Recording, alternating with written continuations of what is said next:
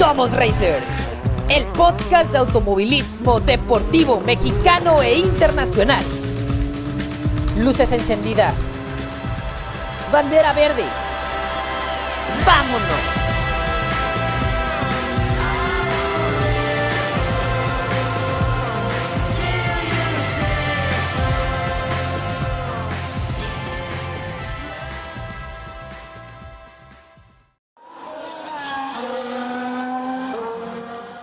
Talento mexicano para las carreras de autos sobra y hemos sido testigos de lo que les hablamos. Nos sigue costando trabajo entender cómo es que no hay más pilotos mexicanos corriendo en el extranjero. Nuestra sexta temporada comienza con la entrevista a un superpiloto cuyo nombre está sonando muy fuerte en la esfera de NASCAR México y aún en los Estados Unidos. Es aguerrido, muy limpio y siempre tiene la mente puesta en ganar. Para él no hay otra satisfacción más grande que esa. Lleva ya cuatro años corriendo en la categoría de autos y camionetas stock más importante de nuestro país, pero quiere más y quiere inscribir su nombre y apellidos como uno de los más grandes en la historia del automovilismo deportivo mexicano. Tiene 19 años y ya ha sido campeón de Trucks México Series, así como de Challenge en NASCAR México. Ya probó suerte en el Camping World Trucks de NASCAR en la Unión Americana y le fue más que bien.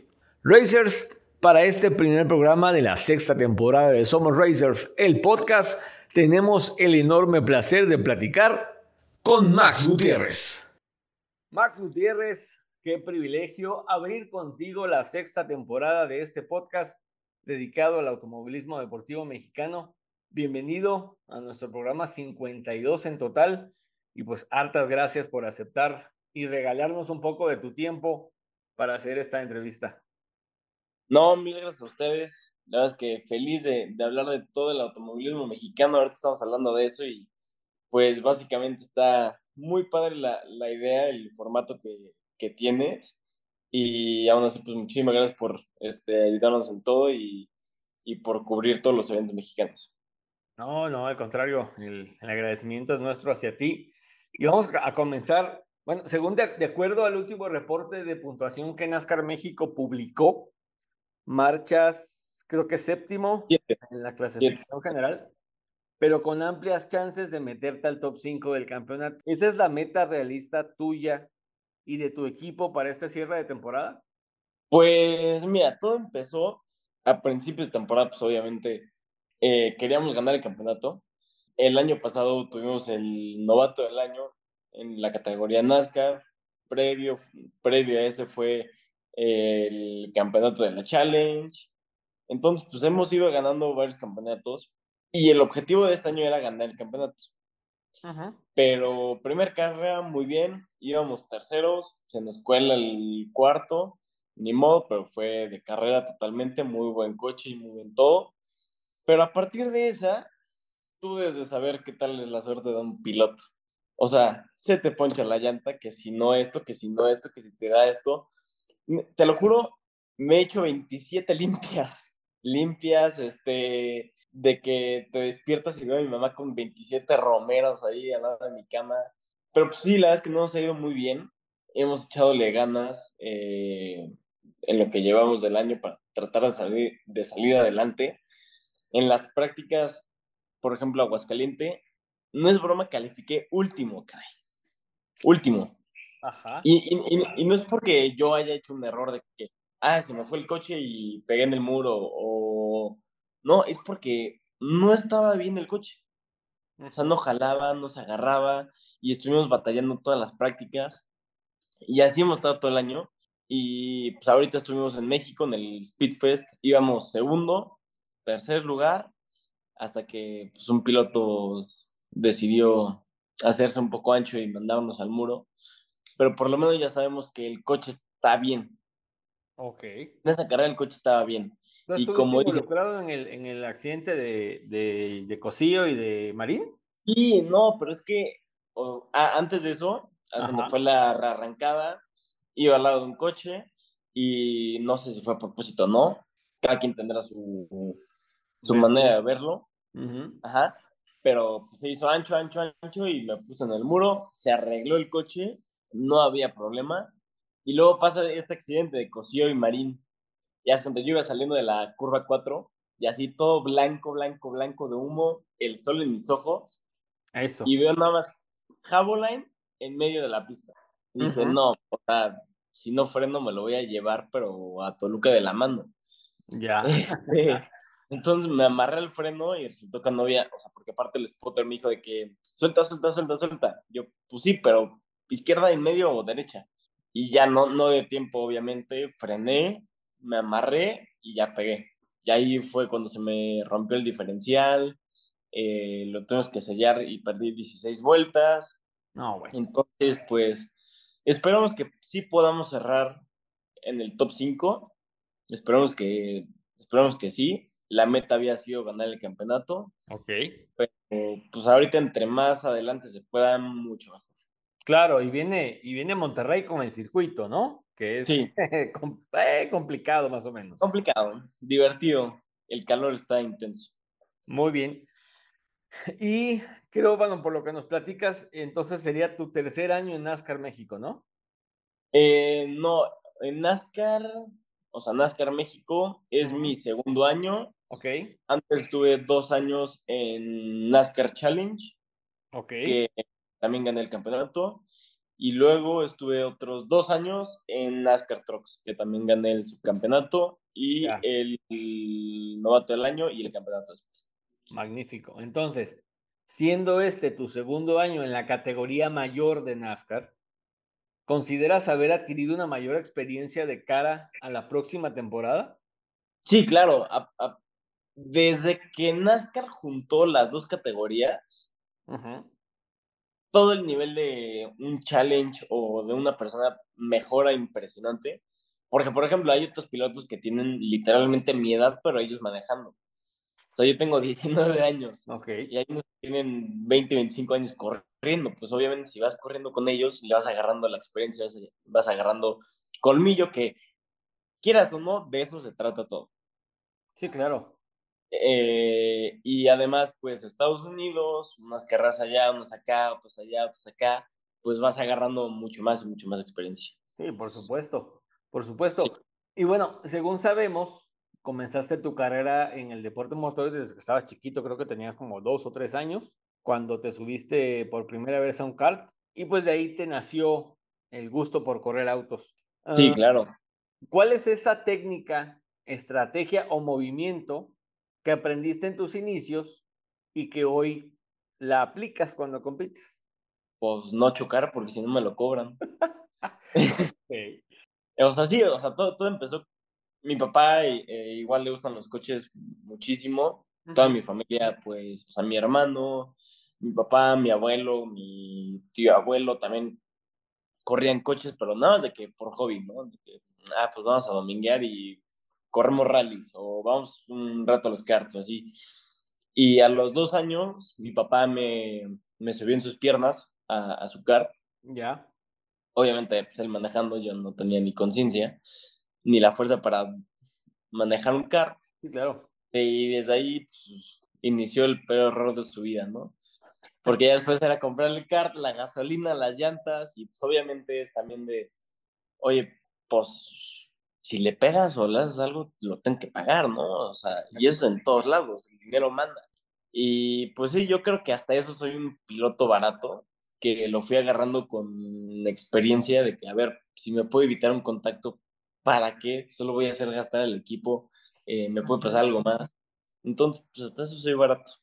Ok, un piloto barato. Digo, no, no, no, ya, ya entiendo este, el- el- la metáfora, ¿no? O sea, de que sí, claro. lo que voy es que le ahorras dinero al equipo. Sí, claro. O sea, por ejemplo, ¿No? hay unos que se gastan la mitad de su temporada o la temporada completa en Sí, puros en, trámites.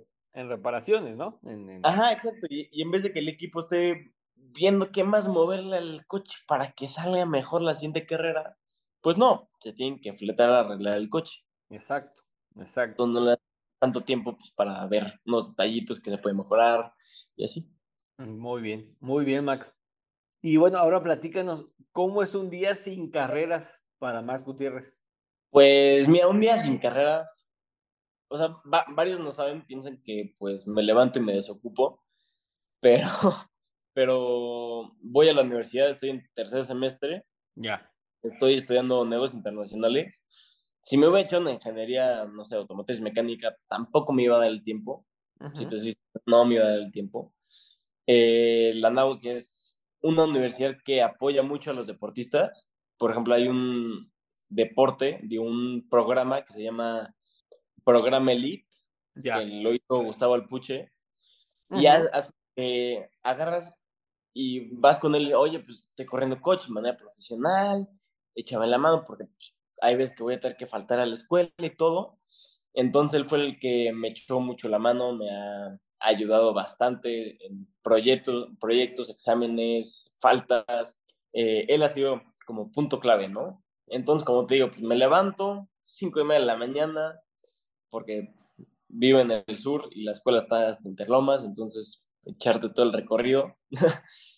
Entro a las 7, ya estoy pues con mis amigos, con la novia, eh, en las clases, todo padre. Después, por ejemplo, ahorita estoy trabajando.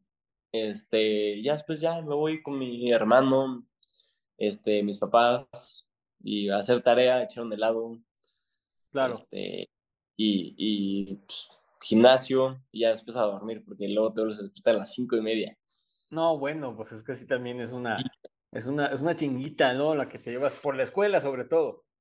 No, claro, y, y, aparte hay maestro, ya sabes, de que, oiga, maestra, por ejemplo, la de conta, de que, oiga, maestra, pues no pueden, no, no puede subir el trabajo porque estaba en Monterrey en el año, o sea, y se abre de, no sé, de domingo a domingo, de 7 de la mañana a 12 de la noche.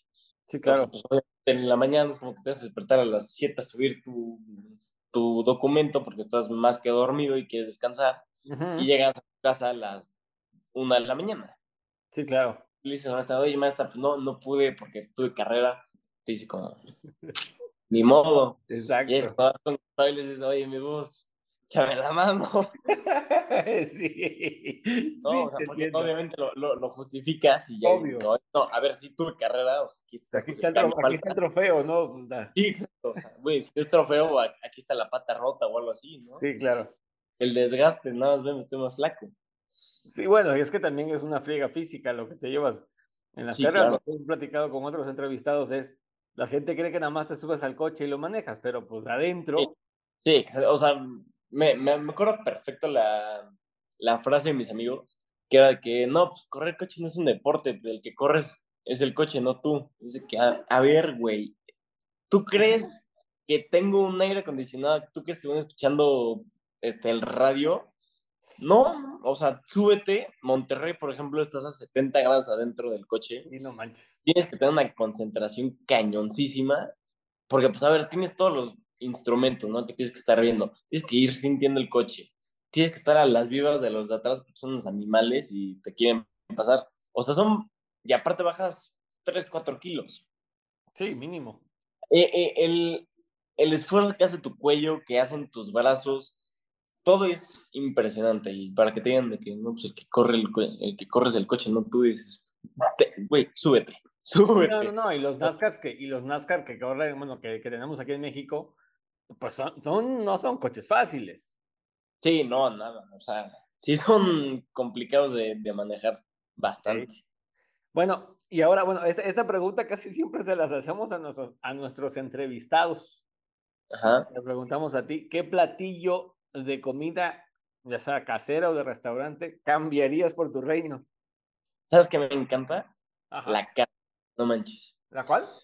La carne. Ah, ok, el, el, asado y así. Sí, no, no manches. O sea, si me das, no sé, dos kilos, o sea, e, es más, antes de la carrera, Ajá. si me das un kilo, me lo acabo de carne. Sí, sí, sí. Me, me, lo acabo. Obviamente un corte asado con... Sí, no, pues, pitas o chiles toreados. Uh, la verdad. Uh, qué rico. Oh. Yo, yo, yo sería 100% ese. Este, o qué más. ¿Qué Algo más? que haga tu es mamá, que por ejemplo, o tu abuela. No, es que mi abuela tiene un gusto rarísimo, porque luego es unos... Yo, yo soy, odio el frijol, odio el frijol. Ok, ok. No, no, no, o sea, desde mi mamá, o sea, desde que estaba, este, desde que yo estaba en la panza de mi mamá, de que comía frijol y le iba pésimo. Y obviamente, así yo, y me dio un frijol y se los escupí en la cara. Pero así mi mamá, digo, mi abuela, así, ya te traje unos frijolitos. Y yo de, no te critico que, que no me los voy a comer. Y todavía te dice, ya sabes, de que la, la abuelita dice que, ya para que te los lleves de lunch. Y yo, sí, me voy a dar mi de Y a la escuela, güey. Y a la escuela, seguramente. No, bueno, no, bueno. Pues bueno, vamos a regresar a lo deportivo, Max. Y eh, te preguntamos, hasta lo que va de tu trayectoria deportiva, eh, dinos cuáles son los dos logros más grandes que has obtenido como piloto, los que tú consideres. Híjole, es que pues mira, es que son, varios, ¿no? Porque puedes decir ganar un campeonato. Pues obviamente a un piloto es cañón, ¿sabes? O sea, ganar un campeonato claramente está en tus. Quiero ganar un campeonato, está en tus sueños, está en tus metas. Sí, claro. Pero pues también está la parte de, pues, que me agarre Telmex como piloto. Eso también es una. Y que ya hayas dado el brinco a Estados Unidos y pues que haya equipos que estén interesados en ti y que estés corriendo ya en Estados Unidos, pues también es como algo que quieres guardar, ¿no? Entonces yo, no sé, yo creo que sería como, pues, campeonatos, estar en escudería Telmex y estar en Estados Unidos. Wow, tres, super nice. Tres, ya. No, está bien, está bien, y es que es muy padre, o sea, porque como dices, eres campeón de las camionetas, eres campeón de NASCAR Challenge, corriste en Estados Unidos, te vimos, yo te vi, yo te vi correr en, el evento del, Camping World Rock, ahí en, de NASCAR, y te tenían un top 10, o sea, sí. Genial. y, aparte antes los de Notiauto igual, corrí. Ah, sí, estuviste en Superturismo, ¿no? Ajá, em, empecé en los 1.6, luego 1.8, y de ahí gané el subcampeonato, el campeonato de novatos. siguiente año me eché campeón de novatos y campeón otra vez. Sí, Entonces, pues ahí hay unos cuantos que la verdad es que sí, pues es gracias a todo el equipo que ha hecho eso posible. y ya, pues como ellos hacen buena su chamba, pues tú haces buena tu chamba y ya llegas a, pues ahora sí, Estados Unidos, a Telmex, a otros campeonatos. Eso está muy padre. Sí, todo se va de la mano, ¿no? Todo se va mejor en equipo. Oye, y hablando de Estados Unidos, eh, vamos a platicar ahora de, tu andar en, por esos seriales en Estados Unidos. Te vimos, como te digo, te, vimos competir en las, en las camionetas de, de, NASCAR, que no es en Chile, a mi otra. Dicen, ah, es que las camionetas, pero no. No. Este, y sabemos que has estado también en ARCA, Sí. Y bueno, ¿qué te ha dejado en lo personal y en lo deportivo el correr en Estados Unidos? Camionetas, arca y todo ese rollo. Pues mira, em, desde que entré a Estados Unidos, que fue con el late model, todo fue súper diferente, ¿no? Este, manejos diferentes, las llantas son diferentes, el lenguaje es diferente y obviamente pues te tienes que ir adaptando, ¿no? Por ejemplo, aquí eh, oye, a ver, traigo cola, traigo frente, o traigo over, o traigo under, ¿no? O sea, ya le dices, tengo under o traigo over y te dan a cachetadas. Así. Ya. Es tight o, o loose, punto. Entonces, pues obviamente tienes que ir eh, agarrando callito y después de ahí ya me moví al, al arca, que es otra cosa igual mega distinta. Porque pues obviamente, a ver, ya, ya son coches de 670, 600, 700 caballos.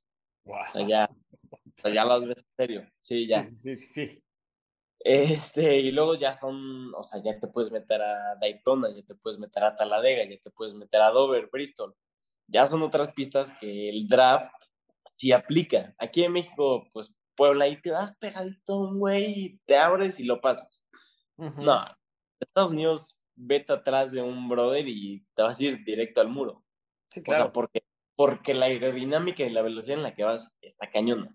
Y las trucks, pues, es todavía mucho más aerodinámica de que tienes que dejar 10 coches para que no te pegue la aerodinámica.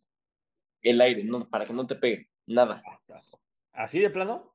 Ajá, o sea, sí. Sí, o sea, yo la primera vez iba atrás de, atrás de uno. Ah, bueno, por ejemplo, en, en Dover arrancamos porque no hubo calificación, porque fue como pandemia, todo eso, que todavía no había ni entrenamiento ni calificación. Entonces dijeron, a ver, pues dale directo la, a la carrera. Va. Ahí va, doy la primera vuelta. Así, todos viendo para allá y yo estaba viendo para allá, a los pits, y dije, no, creo que no está bien. Pero por la Ajá. Entonces, eh, pues ahí fui, fui agarrando cosas, como cada granito de arena, y en lo que pueda usarlo aquí en México, me sirve. Sí, claro. Aparte también aquí en México, me vas a decir que estoy loco, pero en México son más agresivos que en Estados Unidos. Sí, sí te creo. Sí te creo. Y se nota. Sí. Nota, se O nota. sea, y- bueno, también aparte el trancazo te sale en pesos, ¿no? Ya no en dólares. Exacto, digo. pero aún así es muy cierto lo que dices. O sea, aquí es todos contra todos. Sí, Hay pilotos que, que son mala leche, la neta. sí, no, completamente. ¿Ves? Y hay varios. Sí, hay varios. No vamos a decir nombres porque hay Sí, entrevistados. No, Entonces, no, pero saben quiénes son. O sea, sí, exactamente. Como dices, allá digamos que es un poquito más limpio el asunto, pero cuando se trata de los guamazos, sí, también hay guamazos. Y también lo que es- veo diferente, o sea, veo diferente es que los coches también tienen otro nivel. sí, obvio. O sea, ahí sí se divide muy cañón cuando es A, B y C, un coche. Sí, claro. O sea, y, y ves a los A, a los coches A, que es, ya sabes, Joe Gibbs, Hendrix, eh, Penske, todos ellos van, o sea, impresionan un ritmo cañón todo el tiempo que los B y C no dan. obvio. Entonces, entre ellos se van dando, pero se respetan. Pero cuando sí, o sea, cuando dices, cuando ya hay a la hora de los trancazos, se van como si no tuvieran madre. Sí, sí, sí, exactamente. Digo, lo hemos visto tanto en las carreras de NASCAR como en las carreras de ARCA, por ejemplo, en Xfinity, Claro. que es como la división de abajo de Cup Series. Y pues, le digo, no, no, ¿cómo te explico? No, no existe como tal una diferencia de, de, de competencia. Tal vez de autos sí, como dices, pero de competencia no, porque pues, es una competencia muy Sí. aguerrida. Y como pues, aquí en México no se queda atrás. Este año hemos visto en NASCAR carreras muy buenas, muy buenas desde eh, Guadalajara, que creo que fue la primera, hasta la última, esta del Speedfest en, en el autódromo, que regresó a la categoría. Eh, también, o sea, son carreras muy, muy buenas y, y pues, este, cre- creo, no sé si coincidas conmigo, pero, pero creo que ha sido una de las, de las campañas más accidentadas igual de NASCAR México. México, o sea, la Sí, sí, sí. México. Sí. Bueno, y ah, hay unas que pues, no se quedan nada cortas, pero um, hay pistas que, o sea, Tuxtla fue un milagro que no se hicieron una carambola.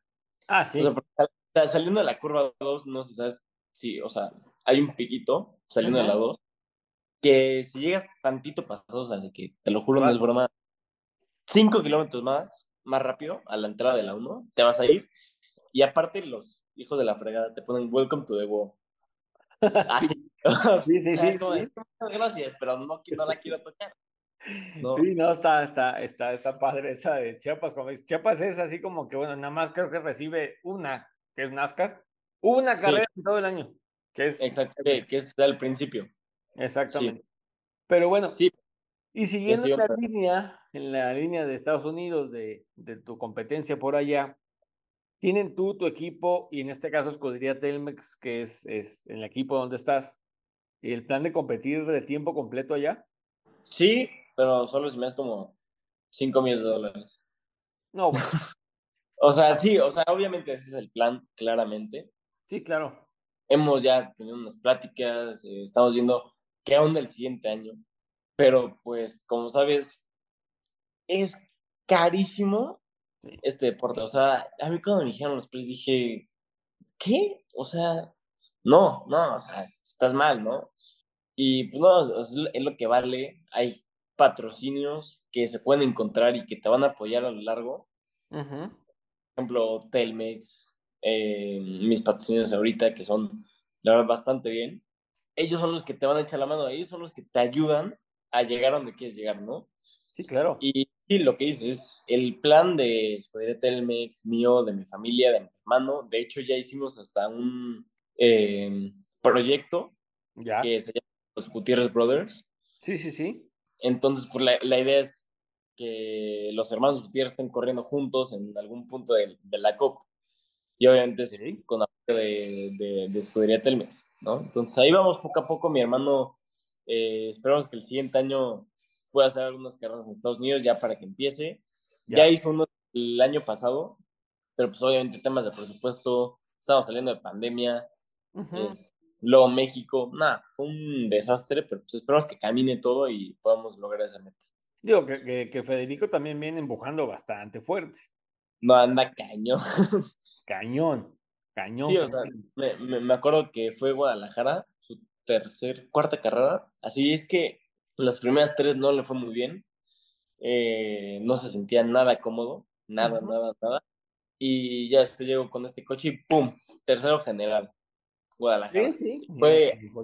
Ay, güey, o sea, sí, está cañón. O sea, sí, sí tiene las manos, claramente. Muchas manos, muchísimas manos. Y lo hemos visto tanto en vivo como en la tele. Y Federico tiene muchísimas manos. Hablando del proyecto de, de Gutiérrez Bros y, y del impulso de, de Fede y también este, de lo que tú estás haciendo, ya ves que en los últimos meses eh, surgió un proyecto que a nosotros se nos hace, aquí en Somos Racers, se nos hace muy, muy interesante. Eh, creo que estás enterado, es idea de Rubén García Jr. y Rogelio López. Eh, estos cuates hicieron un proyecto para coachear a pilotos mexicanos y latinos, jóvenes como tú, con la finalidad de establecer sus carreras en NASCAR. O sea, de, de, impulsarlos para llegar a NASCAR y, y de mantenerlos allá. Se llama eh, RX2 Driver Development. Sí. Eh, no sé si te has enterado o algo así, pero ¿has tenido acercamientos o pláticas con ellos sobre su programa o prefieres tú abrirte camino por tu propia cuenta? Pues, o sea, ya los he escuchado porque uno de mis compañeros en Escudería Telemex, bueno, todos de mis compañeros de hecho lo están tomando. Eh, eh, ahorita de hecho están allá, pero yo no estoy involucrado en eso, nada, nada de eso.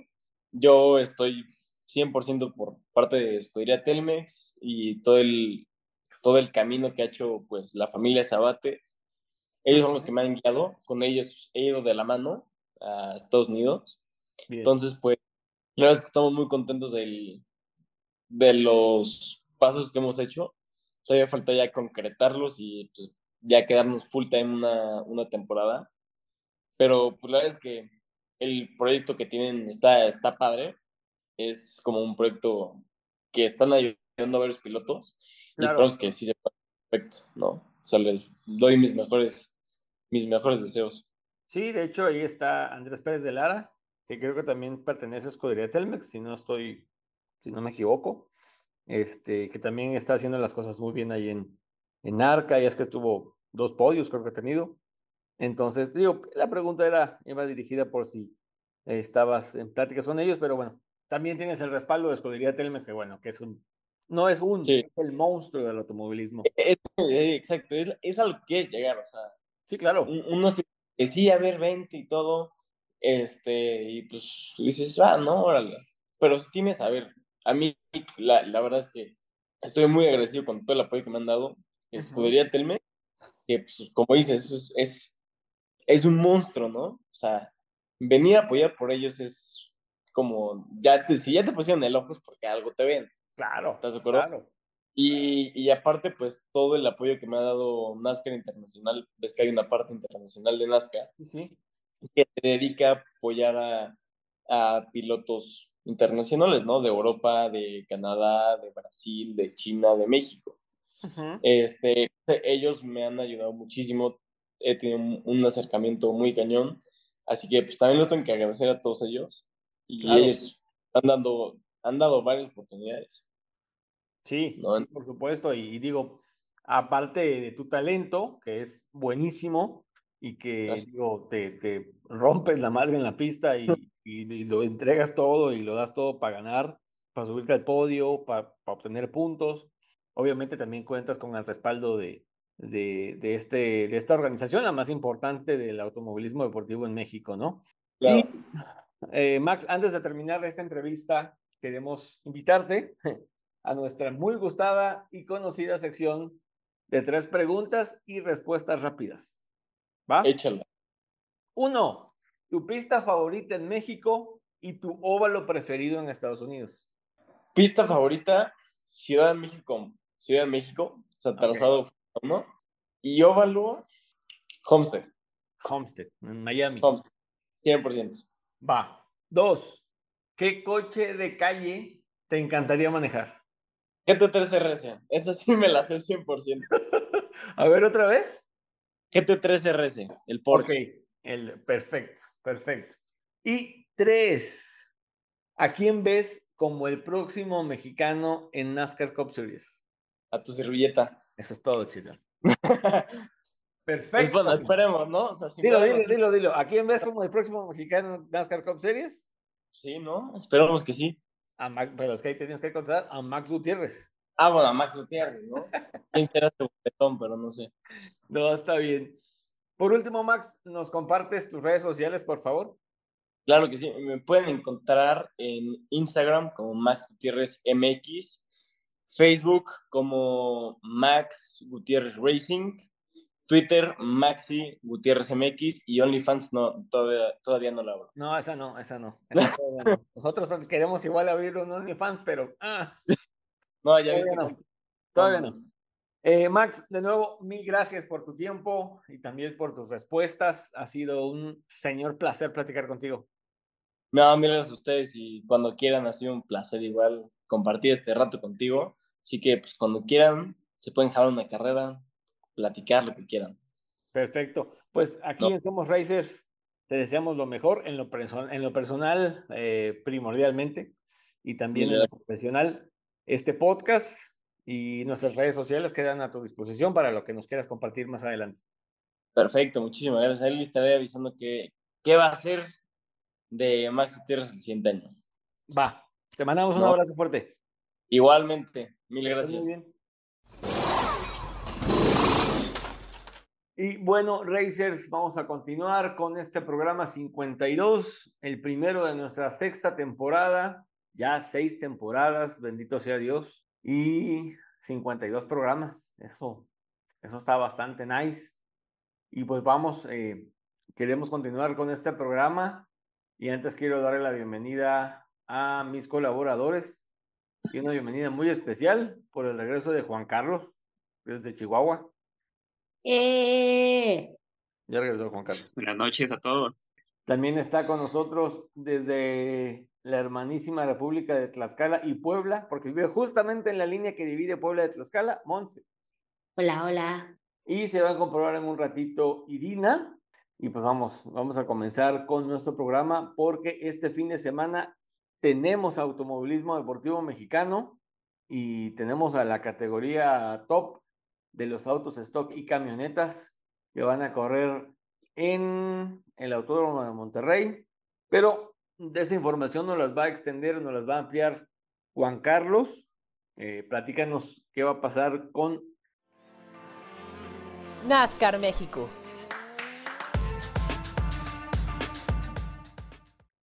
Pues antes que nada, hola Racers, es un gusto, un placer estar de vuelta con ustedes, un poco ausente estas últimas semanas, pero esperamos estar de manera más, eh, pues vaya, estar presente en, en los próximos programas.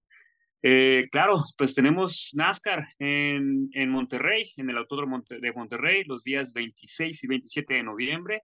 Es el Gran Premio Telcel ZEE, que es la onceava y es la penúltima fecha del campeonato de este 2022, en una configuración de circuito que al parecer es la única en todo el calendario. Y las categorías que van a participar ahí en Monterrey son NASCAR México, NASCAR Challenge y, por supuesto, Trucks México Series. El sábado tenemos, como siempre, las prácticas y las clasificaciones. Y el domingo, quienes abren la- las, las carreras, pues son las camionetas Trucks. Y para NASCAR México y Challenge, pues habrá igual una carrera que tendrá un stage a la mitad de las vueltas programadas para cada uno de estos eventos. ¿Cómo va el estado del campeonato ahorita para NASCAR México? Bueno, en la primera posición tenemos a Abraham Calderón con 407 puntos, muy, pero muy seguido de Rubén García Jr. en el segundo lugar con 403. En el tercero tenemos a Rogelio López con 359, a Rubén Robelo en el cuarto con 322 y a Salvador de Alba con 301 en el quinto lugar. El fin de semana en Monterrey va a ser clave para los punteros del campeonato que pues muy seguramente van a definir todo en Puebla ya en diciembre. Calderón va a correr como local, querrá ampliar la ventaja sobre los puntos que tiene a- con respecto a García Jr. Pero el 88 de Canel Dogitech sabe que la carrera de este fin de semana será una enorme oportunidad para llegar como líder a la fecha final. Así que insistimos, no hay que descartar a Rogelio López, que anda muy motivado con su proyecto de desarrollo de pilotos y pues quiere comenzar a despedirse en las pistas eh, con una victoria para que lo metan de lleno ahí a la lucha por el título. Hay que recordar que los primeros cuatro se disputarán el torneo, el trofeo, perdón, de campeón en Puebla y Monterrey. Y pues saber quiénes serán. Hay que recordar que incluso José Luis Ramírez, Max Gutiérrez y Enrique Vaca tienen chances de colarse en el top 4 si obtienen una victoria o un podio aquí en Monterrey. Para NASCAR Challenge, eh, la clasificación va de la siguiente manera, con Andrés Pérez de Lara en el primer lugar con 361 puntos, seguido de Julio Rejón con 326. En tercero tenemos a Alex de Alba con 293, a Rodrigo Rejón con 268 y en el quinto tenemos a Ricardo Abarca con 259 puntos. ¿Podrá obtener Julio Rejón su cuarta victoria al hilo? Bueno, pues de lograrlo, con una combinación de resultados más, pues estaría desbancando a Andrés Pérez de Lara del liderato del campeonato y pondría las cosas muchísimo más interesantes de cara a la última fecha final en Puebla. Andrés debe concentrarse en la recta final de la temporada si quiere ser campeón. Y pues se entiende que ha estado un poco ocupado ahí con Arca Menars y el Combine en NASCAR allá en Estados Unidos el reciente fin de semana, pero debe focalizarse en su competencia acá en México para no perder el título de la división. Hay que estar pendientes también a Rodrigo Rejón, ya que pues sabemos que tiene en su hermano Julio pues eh, un apoyo muy muy fuerte que seguramente lo va a querer ayudar para obtener ese campeonato. En Trox, en Trox México, el primer lugar lo tiene ocupadísimo ahí Diego Ortiz con 423. No muy lejos está Rodrigo de Colombres con 413. En el tercer lugar tenemos a Eloy Sebastián López con 403, Nico Rivas con 401 y Jorge Quirós con 388. Se ha puesto muy interesante el campeonato de las camionetas pues ya los cuatro finalistas están casi definidos, pero el cuarto lugar se le estarían disputando los pilotos de Dynamic Motorsports, Nico y Jorge, o incluso los que podrían meterse bueno, si Eloy López tiene un mal resultado en Monterrey, el señor Consistencia, Rodrigo de Colombres, podría quitarle el primer puesto a Diego Ortiz con una victoria en el Autódromo Regimontano. En el apartado de novatos tenemos a Emilio Taguzam del HO Speed Racing, que podría aventajar a Laro Delgado de Alejandro Racing Team. Y en la lucha por el título del novato del año, pues bueno, ahí tenemos una, gran, una gran disputa entre estos dos pues se viene, se viene eh, este evento en el Autódromo Monterrey el fin de semana. Y pues bueno, como ya hemos dicho, es el único circuito del calendario, pues así que no hay mejor escenario para la semifinal. Y claro, obviamente en nuestras redes sociales les estaremos compartiendo los resultados de todas las sesiones de cada categoría y en nuestro próximo programa les daremos más detalles de lo que ocurre en el evento de la categoría top de camionetas y autos stock en nuestro país. Regresamos con Alonso porque nos tiene ahí información acerca de las nuevas, eh, parece que hay nueva información sobre otras categorías, sobre otras, eh, parece que son academias. Y pues bueno, adelante contigo, Alonso. Te agradezco, Juan. Nada más quisiera agregar tantito ahí en, en, en, lo que nos acabas de platicar de NASCAR México, las, las carreras de las camionetas y de NASCAR México y NASCAR Challenge las camionetas eh, van a dar 35 vueltas por el Autódromo de Monterrey, que como bien nos dice Juan Carlos, será en configuración de circuito. Y los autos de NASCAR México y Challenge darán 65 vueltas. Acuérdense, bueno, no acuérdense, nos acaba de decir eh, Juan Carlos que es el único circuito de calendario de esta fecha, el resto fueron óvalos. Y por obviamente por ser circuito, la cantidad de, de vueltas es menor. Cada uno va a tener un stage, camionetas a la vuelta 15 y eh, autos y stocks, autos y stocks, perdón. NASCAR México y NASCAR Challenge van a tener su stage a la vuelta 34, 35, por ahí, si no me equivoco. No más para agregar ese, ese datito al, a lo que nos acaba de reportar Juan Carlos. Mexicanos en el extranjero. Yo les quiero hablar, vamos a seguir hablando de NASCAR, pero les quiero platicar, más bien dicho, que el, día, los días, perdón, 11, 12 y 13 de noviembre pasados, se realizó el Combine the Drive for Diversity, que es, una, um, es un programa de NASCAR que busca becar a talentos jóvenes para que empiecen su camino hacia NASCAR Cup Series o bien eh, a NASCAR Xfinity o a Arca Menards o a las camionetas de camping World Rock. Lo que hace este programa en Estados Unidos es atraer talento de prácticamente todos los países del mundo. La mayoría de los participantes, que en, en, este caso fueron 13, los que, los que participaron pues son estadounidenses, pero también hubo tres mexicanos. Eh, la sede del evento, la sede del Combine fue en el Charlotte Motor Speedway. Ahí se realizó, digamos, este evento del que les platico. Eh, los pilotos mexicanos que estuvieron presentes fueron Regina Sirvent, que corre para el equipo de Hugo Oliveras aquí en México, ahí en NASCAR, NASCAR Challenge, si no me equivoco. También estuvo Andrés Pérez de Lara y Eloy Sebastián López.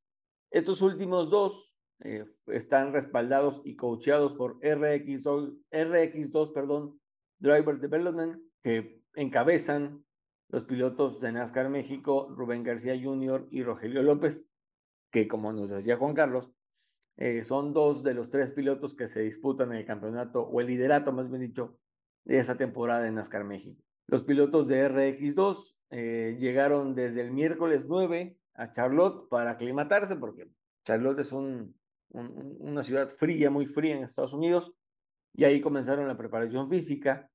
El viernes 11 tuvieron un día de prensa y la presentación oficial de todos los participantes. Como les decíamos, fueron 13 en total. Eh, luego, el sábado 12, se realizaron las pruebas médicas, físicas y de resistencia. Hubo también pruebas teóricas. Ahí, ahí quiero hacer hincapié. No es nada más, o sea, también evalúan, no has dicho, los conocimientos que tienen de eh, básicos, por ejemplo, de mecánica del auto, de caballaje y todo este rollo. Entonces, como que les hacen un examencito de, conocimientos, ¿no? Eh, teóricos. Y bueno, y todo el protocolo previo a las actividades en pista. Ya el domingo 13 se realizaron las pruebas en pista. Cada piloto cumplió con un programa de recorridos en las configuraciones de la pista. Digamos que Charlotte tiene configuración de óvalo, configuración de circuito. Obviamente se usó un trozo, digamos, un tramo de la pista con diferentes combinaciones y ahí se calificó distintos eh, aspectos como velocidad, control del auto, los tiempos de vuelta, el manejo, la conducción sobre mojado, los rebases, etc.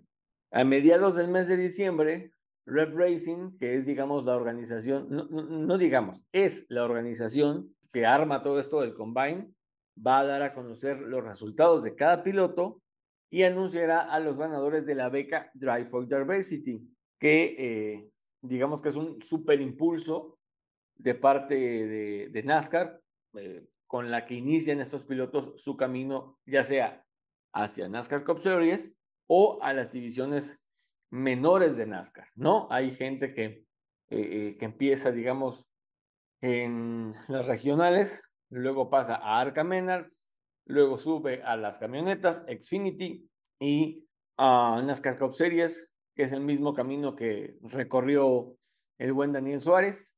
Daniel Suárez fue uno de los becados por Drive for Diversity. Eh, Bubba Wallace también estuvo ahí en ese programa.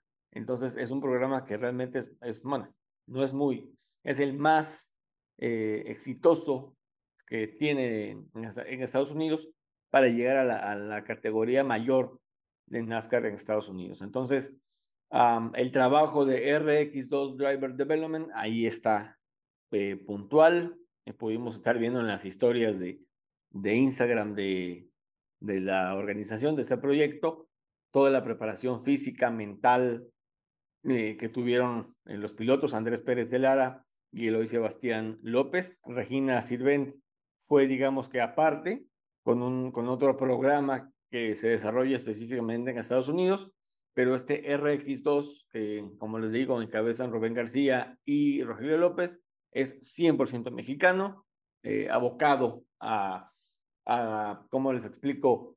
A preparar talento mexicano primeramente, también latino e hispanohablante para que lleguen a NASCAR en Estados Unidos. Y siguiendo en la línea de los mexicanos en el extranjero, hace dos semanas, pues poco se habló, pocos medios hablaron de, de este enormísimo logro de Roberto González Valdés. Digo, el cuate ya corrió Champ Car, el cuate ya corrió las 24 horas de Le Mans y las ganó y se coronó campeón de la categoría donde corre. Y de ese tema nos va a hablar Irina acerca de, de Roberto González, que es el, el campeón mundial del WEC, del Campeonato Mundial de Resistencia. Entonces, Irina, por favor, amplíanos más la información de Roberto González, please. Hola, gracias Alonso. Hola Racers. Pues miren, eh, les voy a platicar un poquito de, de este gran campeón. Eh, Roberto González lleva mucho tiempo ya corriendo en, en el WEC, pero como decía Alonso hace unas semanas, se coronó como campeón mundial en la categoría LMP2, obviamente del, del WEC, y la final fue en Bahrein, donde se corrieron las ocho horas de Bahrein. Eh, esta última fecha de la temporada corrió con el equipo J Sports, formado obviamente por el mexicano Roberto González, Antonio Félix da Costa y Will Stevens. Llegaron al tercer lugar en la carrera, pero con eso les bastó para poder levantar el campeonato de esta categoría. Roberto González se convirtió en campeón del mundo después de nueve años de que su hermano Ricardo lo consiguiera. Entonces, pues sí fue una, una carrera bastante desgastante como todas las, las del WEC, pero por fin tenemos otro mexicano haciendo historia, coronándose como campeón y pues ganando en, en una de las grandes categorías del automovilismo. Exactamente, le acabas de decir muy bien. Un mexicano ganando en una de las grandes categorías del automovilismo y la verdad me, no, no sé si decir tristeza, pero me da hasta cierto punto pena que los equipos, que los equipos, perdón, que los medios mexicanos no hayan hablado de este enorme logro que tuvo Roberto González al ganar el campeonato mundial de resistencia en, la, en su categoría, ¿no?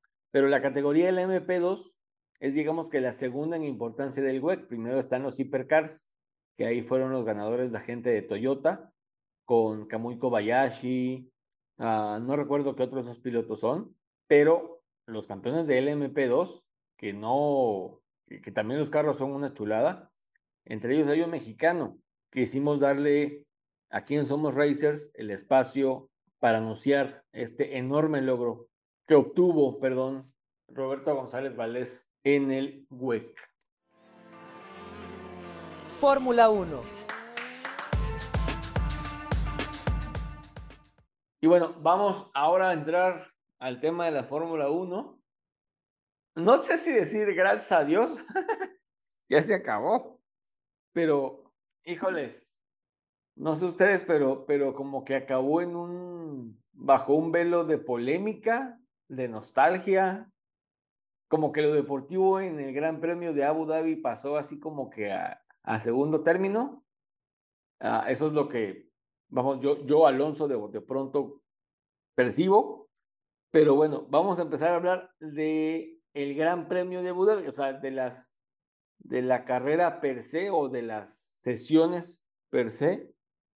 Y obviamente, pues quiero abrir aquí el espacio para, antes de comenzar con todo el análisis y todo el rollo, para destacar y para poner, ¿cómo les explico? en el pedestal más alto que tiene el automovilismo deportivo mexicano a Checo Pérez. La temporada de Checo Pérez es la mejor de un piloto mexicano en la historia. Y ok, no obtuvo el subcampeonato, pero lo que nos hizo ilusionarnos, soñar, lo que nos hizo poner a pensar Checo durante la temporada, creo que ningún deportista o pocos deportistas en el país, o pocos deportistas mexicanos, lo han logrado. Y me atrevo a poner a Checo Pérez en el, a la altura de Julio César Chávez, de Hugo Sánchez, de Rafa Márquez, de quién otro les gusta, eh, de Loreno Ochoa, sí, que son así como que los, los deportistas mexicanos que han puesto el nombre de México en la órbita mundial, superando Checo a los hermanos Rodríguez en números y en performance y en actuaciones. Obviamente son otros tiempos de la Fórmula 1, pero, pero Checo no es, no es solo una leyenda del, del, del automovilismo deportivo nacional, es una leyenda del deporte nacional en general por todo lo que ha logrado durante su carrera en Fórmula 1 y lo que le falta. El vato dice, yo quiero ser campeón del mundo y créanme que este hombre tiene una mentalidad, híjoles, muy bien puesta. El tema es que tiene que sortear un obstáculo grandísimo, muy alto, que se llama Max Verstappen y Red Bull mismo. Entonces, híjoles, no quiero ser, no quiero empezar, ¿cómo, ¿cómo, es que se dice? No quiero eculubrar en lo que les voy a decir o no quiero hacer eh, o que empiecen a surgir teorías aparte, a partir de esto, pero ay, ay, ay, si Red Bull no le da la oportunidad a Checo de pelear por el campeonato mundial, que yo honestamente lo dudo, otro equipo más grande o otro equipo igual de grande, más bien dicho, sí se la va a dar y Checo no la va a desperdiciar. Yo creo que... Ajá, dime. Creo que, yo no creo que pasen tantas cosas, o sea, digo, eh, hablamos con una teoría como de efecto mariposa en donde todos los futuros son posibles, pero creo que más bien puede pasar algo similar a lo que pasó en Mercedes hace unos años, en donde pues Lewis ya había ganado uno, después ganó Nico y después Nico se retiró. Y puede que Checo haga lo mismo. Sí, sí, sí creo que puede pasar porque pues es su meta, es su objetivo, este, y también la escudería puede permitirse. Ajá, efectivamente. Y bueno, como él dice, lo mejor está por venir, ¿no? Y bueno, quería también, eh, bueno, quería usar este espacio para eso, para reconocer el temporadón que tuvo Sergio Michel Pérez Mendoza en Fórmula 1 y créanme, así se los digo, nadie lo ayudó. O sea, ¿que otro piloto lo ha ayudado? No, nadie lo ayuda. Él solito logró las cosas, él solito logró ese tercer lugar de pilotos y bueno, y es campeón mundial de constructores junto con Red Bull. De la carrera, muy poco que rescatar, nada más el, el, el tema ahí del, otra vez hablando de Checo, ¿no? De la remontada que tuvo hasta cierto punto una mala estrategia de Red Bull, cayeron en el, en el engaño de Ferrari y, eh, ¿cómo les explico? Pues bueno, ahí se terminó la, el, el sueño, ¿no? Del subcampeonato para, para Checo. Juan Carlos. Sí, una, una lástima, eh, pero bueno, es un subcampeonato que para muchos era importante, pero creo que para Checo, eh, finalmente, como tú dices, ha marcado una, una temporada, la mejor temporada en su historia personal de, o para un mexicano en, en la Fórmula 1.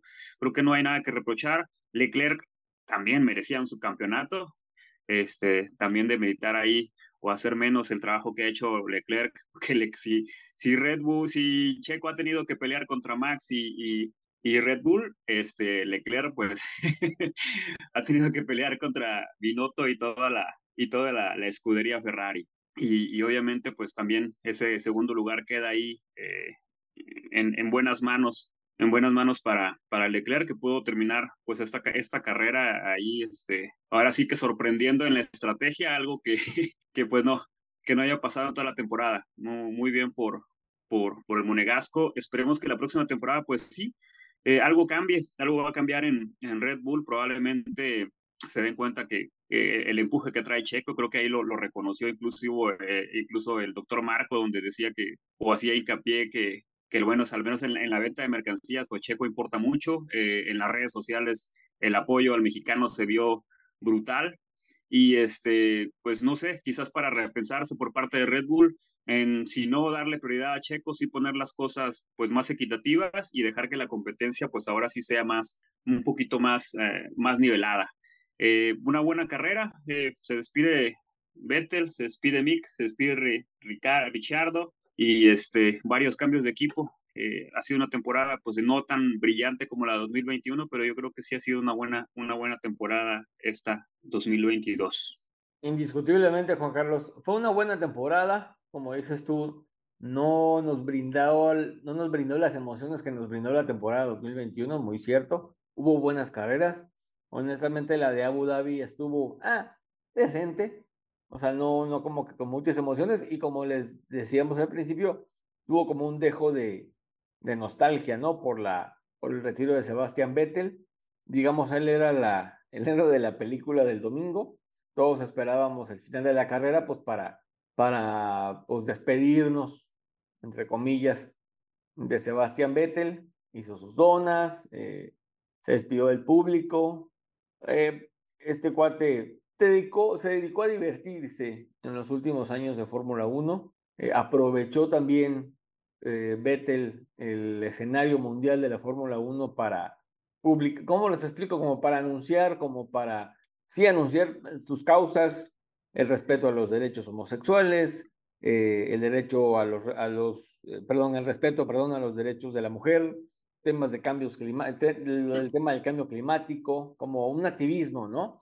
Que tuvo eh, Sebastián Vettel usando la Fórmula 1. También dio muy buenas actuaciones eh, con Ferrari. Fue donde obtuvo su última victoria en Singapur. Si no me equivoco, fue en 2018, eh, 2017, no recuerdo bien.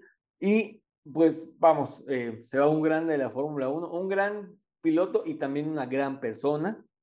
Él va a dedicar su tiempo ahora a su familia, creo que tiene un hijo o hijos, ya obviamente va a seguir pregonando estas causas que él hizo o que él tiene y como les digo, usando a la vitrina de la Fórmula 1 para hacerle saber al, mundo, ¿no? Sobre varias, varias situaciones.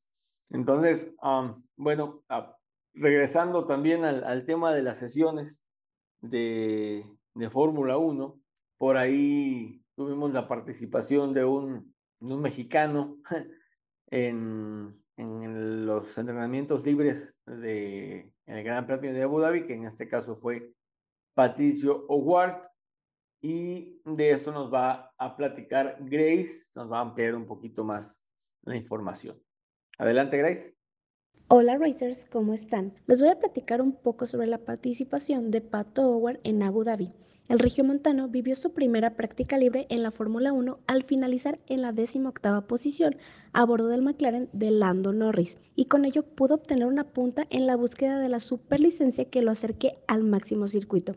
El piloto de McLaren de la IndyCar tuvo que esperar algunos minutos ya que hubo un problema técnico con uno de sus calentadores de las llantas por lo que retrasó la participación del mexicano en pista y tuvo que aguantar a que el equipo pudiera solucionar esta problemática. La primera experiencia de Pato Howard se convirtió en su primer acercamiento al gran circo al aplicar todas las órdenes del ingeniero en la pista y buscando acercar el auto a su gusto con el objetivo de no bloquear al momento de frenar. Howard fue uno de los seis jóvenes que utilizaron el último gran premio de la temporada para tener la posibilidad de realizar una práctica libre y para ello utilizó el auto del británico Lando Norris. Y para los últimos 12 minutos y con 13 giros realizados, Pat Howard regresó a la pista, pero lo hizo con el neumático rojo y buscando sus mejores tiempos a una sola vuelta. El mexicano terminó la sesión en el 18 lugar y realizó 21 vueltas en la pista, mismas que le sirvieron para realizar 100 kilómetros en la máxima categoría y sumar un punto para obtener la superlicencia. Y tuvimos, ah, tuvimos Silly Season en estos días eh, antes del Gran Premio de, Abu Dhabi. Eh, hubo cambios en los en dos equipos. Uno, hubo, uno antes y el otro después. Pero de esto nos va a platicar la famosísima Montserrat desde Puebla. Échale, Monse. Hola, hola, buenas noches a todos. Esperando que estén súper bien, pues sí hubo algunos cambios, principalmente el tema de, de que le tenemos que decir a, adiós a cuatro pilotos durante este fin de semana, pues no solamente se fue Sebastián, aunque claro que es el más, no sé, el que más se siente, el que más notamos, porque como bien decías, pues no nada más hablamos de un gran piloto, ¿no? Sino también de una gran persona. Todos en pista quienes hemos tenido la fortuna de, de topárnoslo de cerca, es que hemos notado con unos instantes, con esos segundos que, que, que nos comparte, lo, lo, buen, lo buena persona que es. Con los oficiales siempre ha sido súper respetuoso, súper amable, eh, siempre te regala la foto, jamás he visto que haga un desaire eh, o nunca he, he tenido como un rumor de cerca de alguien que, que lo tuvo y dijo que no, no sé, jamás, jamás, jamás. Eh, decía él muy importante al final, ¿no? Cuando lo entrevistan, hay más que las carreras. Y creo que cuando dice hay más que las carreras, pues es hay más que más que esto, quiero ser a la mejor, mejor papá, etcétera, porque él se enfocaba como mucho ya a últimas fechas a su familia y pues bueno.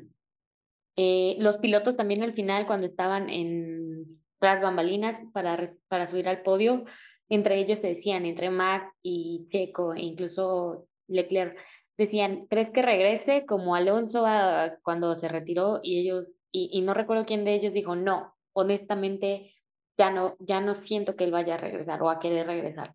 Pero bueno, pues también hubo cambios. Por ahí le tenemos que decir adiós a Daniel Richardo, que se va para, para ser piloto de pruebas de, de Red Bull.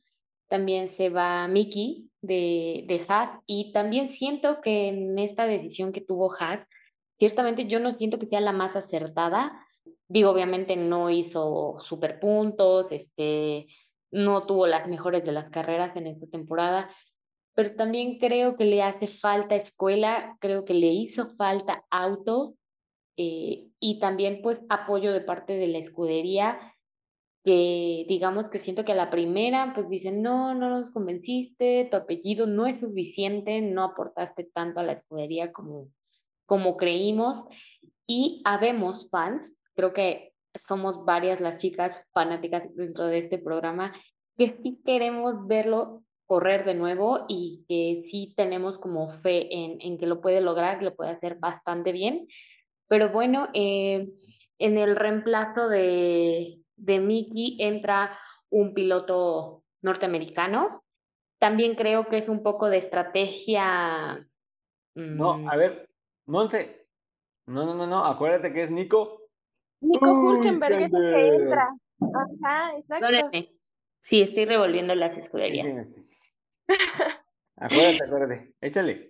Estoy revolviendo las escuderías, pero sí, regresa Nico, más bien. Eh, Nico por ahí tiene como ya antecedentes en Fórmula 1, ya lo hemos visto correr, no lo hace mal.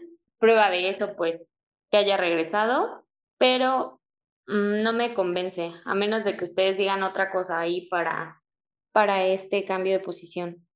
Pues Hulkenberg es, bueno, Haas estuvo apostando por la juventud, en, vamos, como que hacía una, una combinación de experiencia y juventud. Y ahora apuesta por la experiencia con Kevin Magnussen y con Nico Hulkenberg, o Hulkenberg, dije Ricardo. El alemán eh, ya estuvo, creo que dos, dos años, eh, dos años sin correr en Fórmula 1 como piloto titular. ¿Se acuerdan que entraba como a, a sustituir pilotos.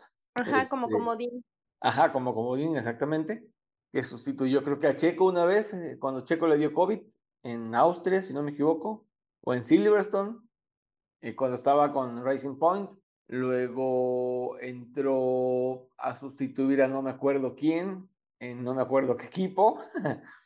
Este entró a sustituir, a, si no mal recuerdo, a Vettel cuando también le dio COVID en Aston Martin. Ah, that's right. Y él era tester de Aston Martin, Hulkenberg. Y de hecho, Hulkenberg eh, pidió, le pidió a Jim Haas, que es el patronazo de todo lo que es Haas, de automovilismo, le pidió la oportunidad de correr. Obviamente trajo patrocinador, un patrocinador, creo que viene, lo van a anunciar todavía para la temporada 2023. Um, no es MoneyGram, es otro, no es un patrocinador alemán. Y eh, va a entrar con Haas, obviamente trae Lana y Nico Hulkenberg. Y bueno, creo que va a aportar experiencia, van a posar por la experiencia, pero aquí, como decía Monse, tienen que darle un muy buen auto a los dos para lograr resultados interesantes, resultados decentes, ¿sí? En comparación a este año que obtuvieron puntos, obtuvieron su primera pole con Kevin Magnussen y esa pole en Brasil que a todos nos emocionó. Entonces, eh, bueno, yo creo que va a aportar, más bien dicho, Haas le apuesta a la experiencia de ambos pilotos, Magnussen y Nico Hulkenberg, que conocen todo el, el, el mundo, el ambiente de Fórmula 1 y que pues también saben, saben qué onda con las pistas, ¿no? Y también hubo cambio en otro equipo. Ahora sí, Monse, échale. No, o sea, sí, ya, ya, ya, ya. Ya me ordené las ideas, pero más bien sí retomando un poco este tema de que no creo que sea la mejor estrategia dejar afuera a Mickey. O sea, realmente, ese era el punto que quería decir. Es que haz de cuenta que no aporta tanto, o sea, no, no aportó tanto. Tuvo, tuvo claroscuros Mick Schumacher en la temporada. O sea, sí, sí, sí tuvo claroscuros, pero, o sea, somos realistas, les están exigiendo con qué auto. Ah, obviamente, obviamente, pero es que también hay, aquí hay un trasfondo. Pelear ni siquiera por el, voy a decir cualquier lugar, cualquier lugar de constructores, no pueden hacer eso, o sea, lo único que, que, intentan hacer es como, voy a mezclar un poco el fútbol porque estamos en medio del mundial de manera local, pero es como cuando inventan reglas para que las chivas no desciendan. Ajá, una cosa así. O sea, no se puede. Eh, bueno, por otro lado, también hubo cambios en Williams. Digo, ya, ya sabíamos de esta parte que Williams también iba a tener cambios, que tenía el último asiento libre, por así decirlo, eh, de, la próxima temporada. Llega Logan, que es piloto, y es estadounidense. Les decía hace ratito que estaba revolviendo todo. Eh, Considero que lo hacen un poco por estrategia y mercadotecnia. Recordemos que obviamente la Fórmula 1 ahorita ya está como teniendo su enfoque a, con mira a expandirse en, llamémosle América, porque ellos le llaman América a todo lo que sea Estados Unidos. De hecho. No, entonces con vistas a expandir a un público americano, que en realidad es norteamericano lo que buscan, ¿no? Y competir con NASCAR, por ejemplo, este, pues creo que lo hacen con este afán y a lo mejor de no poderle dar un asiento a alguien más latino. Y digo alguien más latino porque también hicieron pruebas con, con más pilotos este fin de semana. Sí, tienen mucha razón. Logan Sargent, que es, fue anunciado apenas esta semana, eh, llega como piloto, segundo piloto de Williams. Eh, va a estar ahí como que va a tener su temporada, ya saben, de adaptación y todo el rollo, pero bien lo dices, Monse, es más un tema de que necesitaba la Fórmula 1 un piloto norteamericano, ah, pero con un, nombre muy poco conocido en el automovilismo de los Estados Unidos. Y hablando de lo que decía Monse, de que Fórmula 1 tiene como objetivo eh, conquistar al, al, público norteamericano, sí, ok, está ya el piloto gringo, que en este caso es Logan Sargent, que como les decíamos, ya firmó con Williams, pero con Logan Sargent no.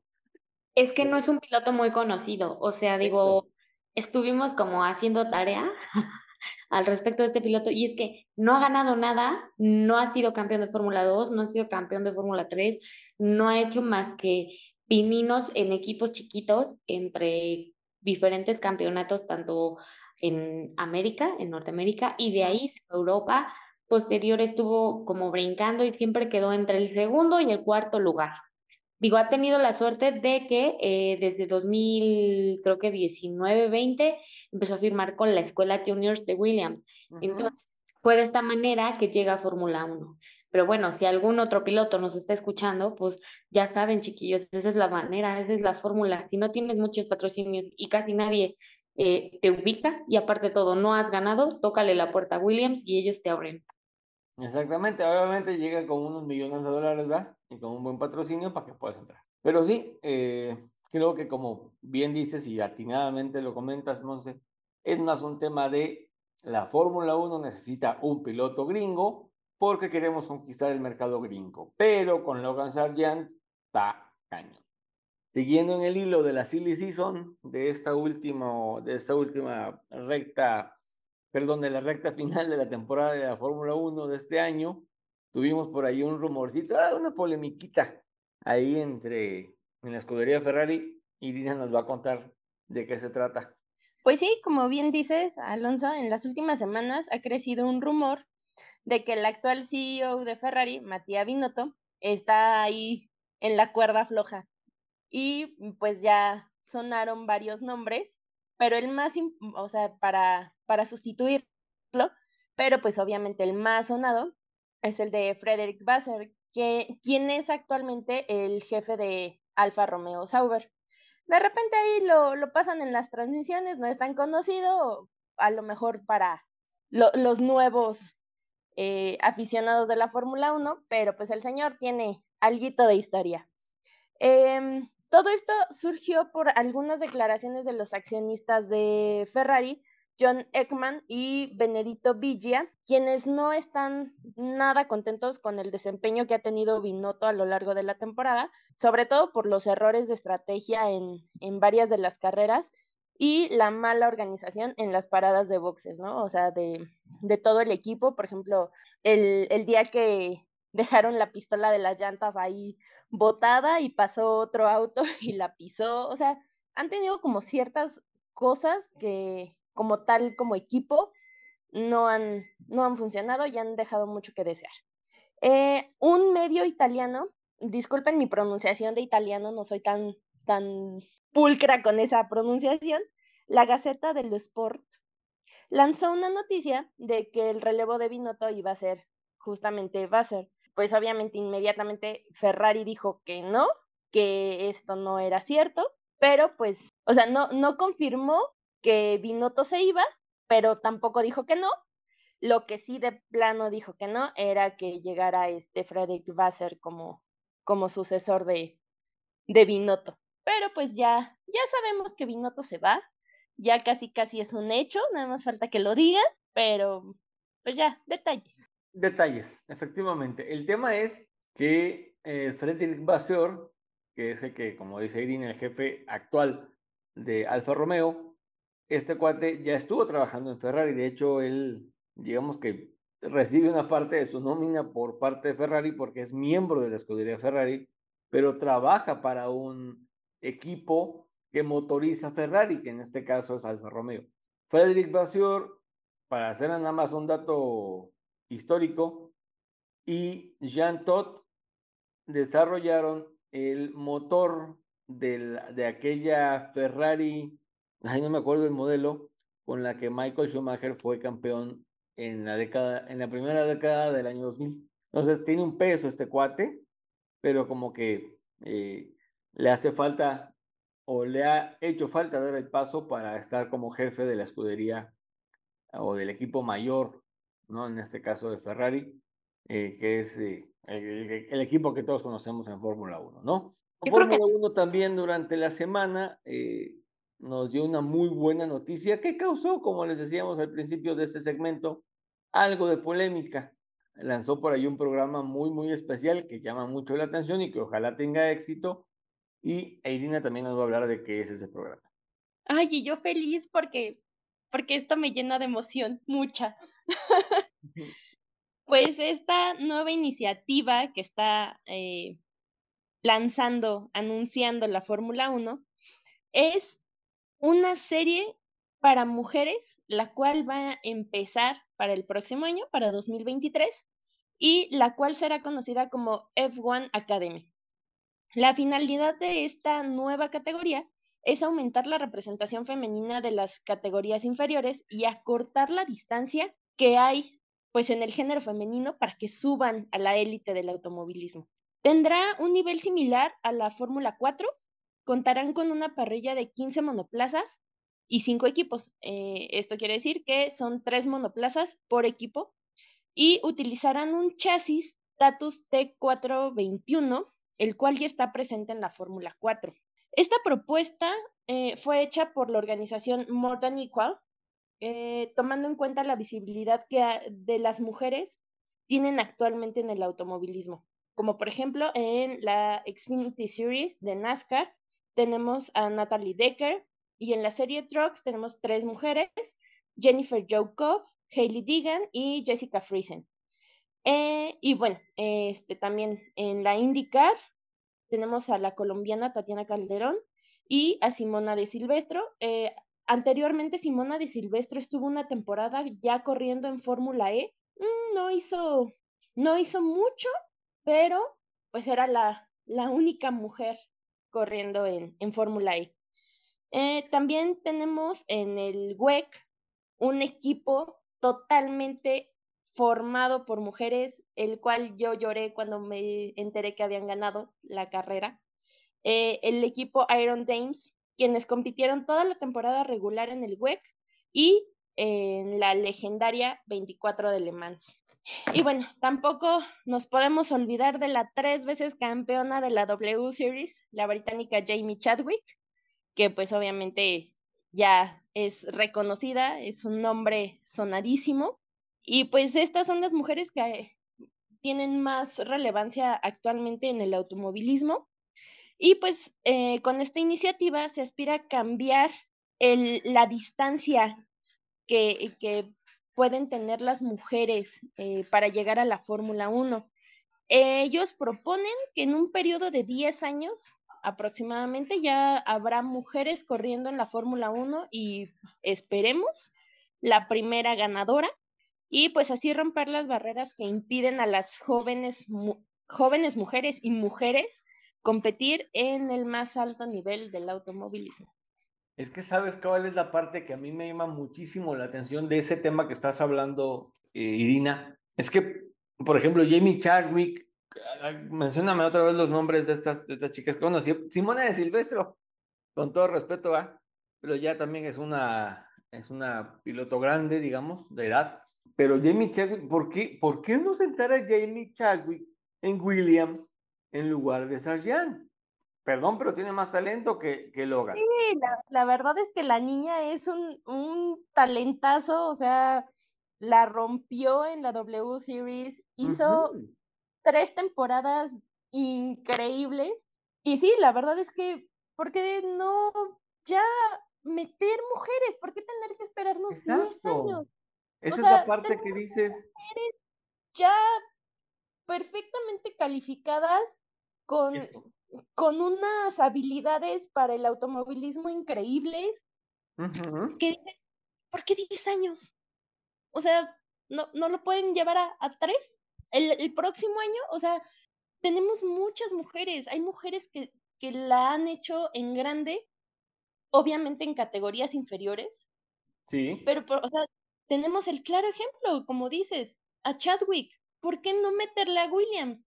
Exacto, y ella pertenece a la Academia de Williams. El tema es que no sé por qué Fórmula 1 en estos tiempos, donde eh, digamos que las, las mujeres, no digamos, las mujeres tienen más presencia, tienen muchísimo más peso que, que tenían, no sé, 70s, 80s en el tema deportivo y en el tema del automovilismo. Aquí en Somos Racers hemos entrevistado a mujeres piloto y, y bueno, Irina no me va a dejar mentir, vimos en la pista del Speedfest último Speedfest a varias mujeres piloto y qué onda, se le rifan. Ah, rifadas, rifadas, mis respetos para todas ellas.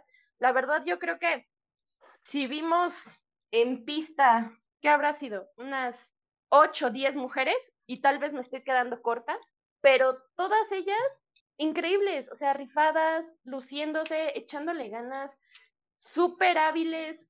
Me van a ahorcar, me van a ahorcar, pero yo no comparto esa ideología y, lejos de, ser mujer, creo, creo que eh, tenemos que tener claro es que meternos como en broncas políticas y no me gustaría, pero esta parte de, de la misoginia, el machismo y el feminismo, y luego revolverlo todo, siendo honestos, no me, no me, no es que no me cuadre, no es que no me guste, pero creo que sería una categoría nueva. O sea, una categoría nueva donde sea que se valga como que de todo y las condiciones sean diferentes. Porque físicamente hombres y mujeres somos distintos. Me gustaría más, personalmente hablando, que aparte de tratar de incluir a las mujeres en Fórmula 1, cosa que realmente aparte creo que no va a suceder ni en 10 años, creo que entonces tendrían que enfocarse en que, en que funcione eh, W Series, que funcione, que tenga presupuesto para viajar, que tengan las mismas condiciones, o sea, porque si estamos hablando de géneros, entonces se trata de hablar de igualdad y de igualdad de condiciones, no de igualdad eh, en exigencias. Físicamente los hombres tienen más resistencia a, las fuerzas G, físicamente tienen, no sé por qué, pero biológicamente tienen mejor vista en cuanto a la, profundidad y, a la relación que tiene la vista con la velocidad. Físicamente no podríamos competir, competir hombres y mujeres por igual. Sin embargo, lo que sí me gustaría es que hicieran súper competitiva la Fórmula W, W Series, como le quieran llamar, que la hicieran competitiva, que la hicieran igual de vistosa, que la hicieran igual de, ¿cómo se puede decir? Como este gran circo que orquestan para Fórmula 1, pero en versión mujeres. Eso sí me gustaría, porque de esto lo hay.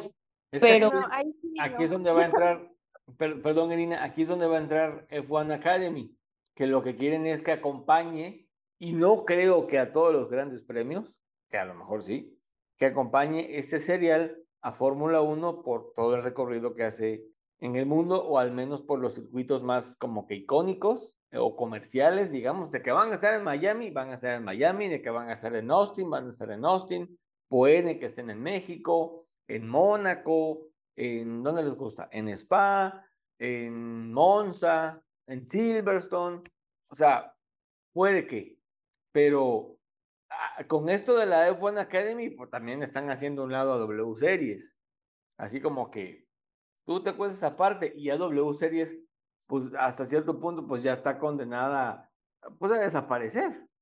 Porque muchos pilotos que corren o corrieron en W Series se van a querer pasar a F1 Academy. Acuérdense que eh, quieres ser piloto de Fórmula 1, ok, tienes el talento, tienes las manos, tienes todo, pero también tienes que llegar con dinero. Así es de, de claro este pedo, pues, del, del automovilismo, en cualquier categoría. Y ni Monza ni Irina me van a dejar mentir que, o sea, ok, tienes talento, eres muy bueno, pero ¿cuánto traes en la cartera? Actualmente, anteriormente, pues, era tu talento, pero actualmente es, ok, eres un gran piloto, ganas las carreras, eres veloz, pero ¿cuánta lana traes? Irina, ¿nos querías comentar algo? Sí, o sea, la verdad es que, pues, entiendo el punto de vista de Monse en cuanto a que biológicamente no tenemos las mismas características, condiciones, no sé, eh, que un hombre, pero danos chance, o sea, el, el hecho de llegar una mujer a la Fórmula 1 y, y, la, y ya la ha sabido, a lo mejor no corriendo, no en pista, sino como pilotos de reserva, eh, recuerdo ahorita, no tengo bien el apellido, pero eh, fue una piloto que tuvo un accidente, ya no pudo seguir corriendo, perdió un ojo, española María... María de Villota. Exacto. Ella estaba como piloto de reserva de una escudería y estaba en Fórmula 1. Desafortunadamente nunca tuvo la oportunidad de correr una carrera como tal y de que se puede hacer y de que las mujeres lo pueden hacer, sí se puede. Solo hay que abrir el panorama. Solo eso. y quitarnos esa, esa ideología justamente de somos diferentes. Perdón. No. no está mal ser diferente. O sea, es, es... No, no, no. O sea, no tiene nada de malo que seamos diferentes. Lo entiendo perfecto, pero también podemos hacerlo. Sí, claro. sé que, y sé que se puede. Yo admiro muchísimo a Tatiana Calderón, admiro muchísimo a Majo Rodríguez. Eh, me gusta, me gusta que tenga presencia esta niña Regina Silvendi, a lo mejor ahí no me gusta tanto como conduce, pero, pero apoyo que, que, que esté ahí presente, que su carrito rosa ande paseando por el autódromo, está chido. Te digo, o sea, no ese es el tema. Qué bueno que están haciendo algo. Fin, está bien estoy de acuerdo. Solo que creo que hay mejores maneras de apoyar a las mujeres pilotos. Y mejores maneras, bueno, pues es como, te digo, o sea, como ya condenaron, ahorita justo estamos diciendo esto, ya condenaron a la W Series a la extensión. O sea, ¿cuánto duró? ¿Cuánto lleva? ¿Tres temporadas? Cuatro temporadas. ¿Por qué no darle más peso? ¿Por qué no darle más renombre? ¿Por qué no meterle más lana? ¿Por qué no darles mejores carros? Porque, ah, no, o sea, a eso me refiero, a que no siento que lo estén haciendo, digamos, de corazón, solo lo están haciendo como una campaña mediática en la que dicen, ay, de aquí a 10 años vamos a tener una mujer piloto. Güey, ya hay mujeres pilotos. No me quieras venir a engañar, no me quieras la cara de tonta. No sé, o sea, me gusta mucho esta parte en la que dices, ya hay maneras de hacerlo. Sí, el tema es, o sea, y, aquí digo para, para dar ahorita vuelta a la página de este tema, es Eh, perfecto, o sea, lo de, F, lo de F1 Academy, que va a ser el serial femenino de Fórmula 1 y todo este rollo, ah, o sea, está muy padre que están haciendo algo, pero que ojalá, como dice Monse, le den la exposición mediática que, que se merece, que, que también sea ese, ese gran circo, ¿no? Eh, que es la Fórmula 1, tal vez en una relación un poquito menor, pero que también le den exposición a las, a las pilotos en este caso. A lo que nos referimos Irina y yo es que creo que deportivamente hablando y mercadológicamente hablando, una mujer piloto hoy en la parrilla de la Fórmula 1, en la, en la parrilla general de Fórmula 1, quedaría maravillosamente bien para el deporte, para las marcas, para este tema de que de, de, de We Race as One, como decían, corremos como uno solo o algo así, corremos, somos únicos, una madre así. Entonces, hoy en día, Fórmula 1 puede hacer eso, pero bueno, está bien, como dice Monse, eh, están dándole la oportunidad a varias mujeres de acompañar a todo, el, a todo el contingente que se mueve de Fórmula 1 por todo el mundo y competir con coches obviamente más lentos, eh, obviamente con coches menos tecnológicos, pero que van a ser parte del, del espectáculo, ¿no? Entonces, vamos, vamos a ver qué pasa. Ojalá el primer año puede que sea un desastrito, entre comillas, eh, porque pues van a, van a, a probar todavía los, los coches, este, vamos a ver ahí un, un, buen espectáculo y ojalá transmitan las sesiones y las carreras, porque si te las vas a llevar a pasear por el mundo y las vas a esconder de las cámaras, güey, ¿para qué carajo las llevas? Bueno, échale. Sí, exacto. O sea, a final de cuentas, si vas a crear una nueva categoría con un nuevo panorama, enséñaselo al mundo. Exacto. Exactamente. O sea, no lo dejes ahí como, ah, bueno, solo para los que vayan la, a, a ver o que estén en, en los circuitos, lo podrán ver. No, pues es que es justo. deja, deja, de llamarles categoría de soporte. No son categorías de soporte. Habemos gente poniéndoles atención. Habemos gente con pasión a las que sí nos gustan las carreras. Todas. Todas. Ponlas todas en la televisión. Ponlas todas. Tele abierta. O sea, que, que, que, no sé. Bueno, ya, fin.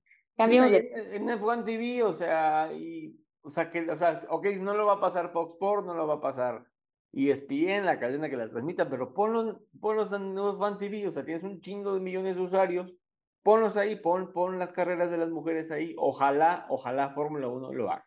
Bueno, hablando de Fórmula 1, ya para terminar con este segmento, que desmadre la venta y preventa de los boletos para el Gran Premio de la Ciudad de México del próximo año. Ay, no, un relajo, se cayó el sistema como cuatro veces, alcanzaron? ¿Cómo? ¿Se alcanzaron boletos? No, no, no, no, no, es que es una, es que fue una locura, fue un desmadre, el, el, el, el, ¿cómo se llama? El sistema se cayó varias veces, se hizo viral la foto de una, de un, de un usuario que estaba comprando su boleto y que delante de él tenía 187 millones de personas en espera. ¿Dónde carajos van a caber 187 millones de de personas en el autódromo, la población de México casi casi. Y bueno, fue un relajo, obviamente, la relación que tiene ahí la boletera con los revendedores está a la orden del día. Se podrían comprar supuestamente cuatro boletos nada más como máximo, pero pues digo, en redes sociales se reveló que había gente, una sola persona compraba 8, 10, 15 boletos. Obviamente revendedores para eh, posteriormente, pues ya acercándose la fecha del Gran Premio, eh, empezar a venderlo vía redes sociales o ahí, afuera del autódromo, ¿verdad? Sí, hasta, hasta para los del Speedfest, el último Speedfest del año, este, Irina no me va a dejar mentir, había revendedores, ¿verdad? Ah, sí, nos los topamos y era así de, e, el típico, vendes, te falta, vendes, te falta, o sea. Ajá, Exactamente. Entonces, eh, la reventa de boletos para cualquier evento en el país, sea concierto, partido de fútbol, carrera, es, digamos que hasta cierto punto cultura, una mala cultura, obviamente, pero pues se acaparó también. Se agotaron los boletos rápidamente en la preventa y en la venta. ¿Qué, ¿Qué, piloto estaba como en contra del tema de, no, no es cierto, estoy mintiendo, no es un piloto, el vocalista de Ramstein, justo con el tema de la reventa, dijo que él para sus conciertos iba a buscar la manera de bloquear que existiera la reventa, que básicamente este, iban a, a buscar acercarse a las, a las boleteras para que las personas que compren sean las mismas que vayan. Es decir, que quiere que grabes como que tal vez tu número de DNI, bueno, de identificación o algo por el estilo, ajá, y que con ese mismo puedas acreditar para entrar. Porque está cansado de que en todos sus conciertos haya gente eh, pues tratando de buscar algún acceso, y muchas de las veces todos los boletos lo compran los revendedores. Sí, claro. No los verdaderos fans, que son a los que queremos ver ahí. Entonces, eh, este, no me acuerdo cómo se llama, pero sé que es el vocalista de Ramstein, dijo esto a raíz de su concierto en México y, y ya estaba como viendo la manera. Entonces estaría padre que se pudiera hacer algo por el estilo con, con todo lo demás, porque sí está cañón. Con todos los eventos, básicamente con todos los eventos. hay una boletera, la boletera que, no voy a decir marcas, ¿verdad? Pero que ya saben quién es. La boletera acapara el mercado del boletaje en México, esta boletera Master, acapara el, el, la venta de boletos de conciertos, partidos de fútbol, eventos culturales, eventos deportivos, bla, bla, bla, acapara. ¿Ok? Se habló en redes sociales y por ahí se destapó una investigación periodística donde había, hay organizaciones de revendedores, o sea, hay como una mafia, como un, como un crimen organizado, digamos, como cárteles de la, de la reventa, que eh, están coludidos con la boletera y eh, que obviamente, vamos, venden el montón de boletos para que luego los revendan y bueno, se repartan ahí las ganancias, ¿no? Aquí hay, que aclarar un punto. Los boletos de venta y preventa general del Gran Premio de México no es que ya se haya vendido todo, ¿ok? El autódromo. Se vendió la cantidad de boletos disponible para esas dos fechas todavía en la organización, en este caso OCESA y CIE, van a seguir soltando otras fechas, otras fechas de venta para que eh, podamos comprar boletos, ¿no? Entonces, hay que, aquí nada más quería hacer este, dejar este punto en claro de que no es que ya se haya vendido todos los asientos en todo el autódromo, se vendió la cantidad de boletos disponibles para esas fechas, ¿ok? Y eh, pues bueno, Raíces, vámonos despidiendo, chicas. Monse. Que tengan una excelente semana. Nos vemos en el siguiente capítulo. Esperemos que hayan más datos de la Fórmula 1 para seguir platicando. Y pues mientras no hay Fórmula 1 en este descanso, veamos y acerquémonos al deporte nacional. Irina. Pues muchas gracias, Racers, por escucharnos una semana más. Ya saben, eh, pues síganos en nuestras redes sociales, nos encuentran como Somos Racers y este, pues a seguir con, este bello deporte que es el automovilismo. Bonita semana, cuídense. Así es, Racers, tenemos mucho automovilismo deportivo mexicano este fin de semana con NASCAR México, el próximo fin de semana con la gran final de Supercopa, faltan las 24 horas de México, falta la final de NASCAR. El automovilismo en México todavía no se acaba, así que estén pendientes de nuestras redes sociales, como dijo Irina, y de este podcast en el que solo hablamos de automovilismo deportivo mexicano, también de Fórmula 1 y las otras.